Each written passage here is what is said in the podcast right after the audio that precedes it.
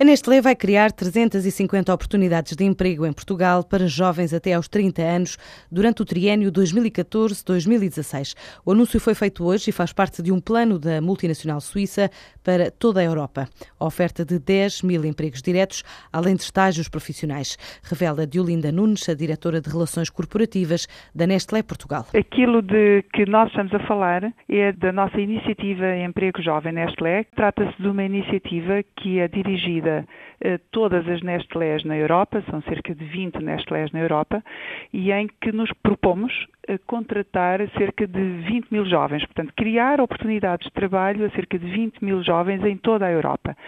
Destas 20 mil oportunidades, 10 mil serão contratações diretas e as outras 10 mil serão basicamente estágios, enfim, formações profissionais que visam preparar o jovem também para o mundo, mundo laboral. A criação de emprego para as camadas jovens vai traduzir-se em Portugal na oferta de 160 postos de trabalho diretos e 190 estágios em funções transversais do topo às operações da empresa, quer nas quatro fábricas que detém no país, quer na sede ou delegações comerciais e centros de distribuição. Em Portugal, concretamente, nossa comparticipação para este programa eh, será de 350 oportunidades no triênio 2014 e 2016 eh, que serão divididas em 160 de contratos de trabalho diretos e 190 de estágios nos mesmos moldes do que está a ser anunciado para o resto da Europa.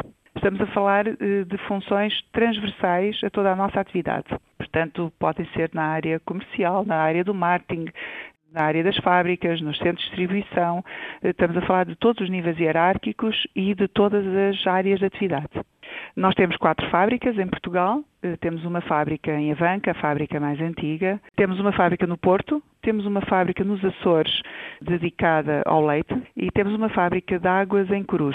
Portanto, estas três fábricas, a par com a nossa sede na, em Linda a Velha e a par com os centros de distribuição que temos espalhados pelo país, eh, de centros de distribuição e delegações comerciais, são naturalmente os locais onde poderemos criar estas oportunidades. Nestlé garante assim que, com ou sem crise económica, vai continuar a apostar em Portugal. A turma da Mónica, numa altura em que assinala meio século, o Cascão, a Magali, Cebolinha e a própria Mónica são personagens que fazem de Cicerone ao novo parque temático inaugurado amanhã na antiga Fábrica da Cultura, na Amadora. É o primeiro parque temático a surgir fora do Brasil, desta banda desenhada de maior sucesso no espaço da lusofonia, e um investimento de 670 mil euros suportado na íntegra pela empresa Valor Sul. Um parque que inclui espaço verde e é dedicado a personagens da obra de Maurício de Souza. O autor brasileiro desta banda desenhada não vai estar amanhã na abertura, mas promete para breve uma visita a Portugal para conhecer o projeto. A China vai doar 17 milhões de euros à Guiné-Bissau. O anúncio foi feito hoje pelo governo provisório depois de um acordo de entendimento assinado durante o Fórum para a Cooperação Económica e Comercial entre a China e os países de língua oficial portuguesa, encontro realizado em Macau. O próximo passo é o trabalho de identificação das áreas de aplicação desta verba, só depois será desbloqueada.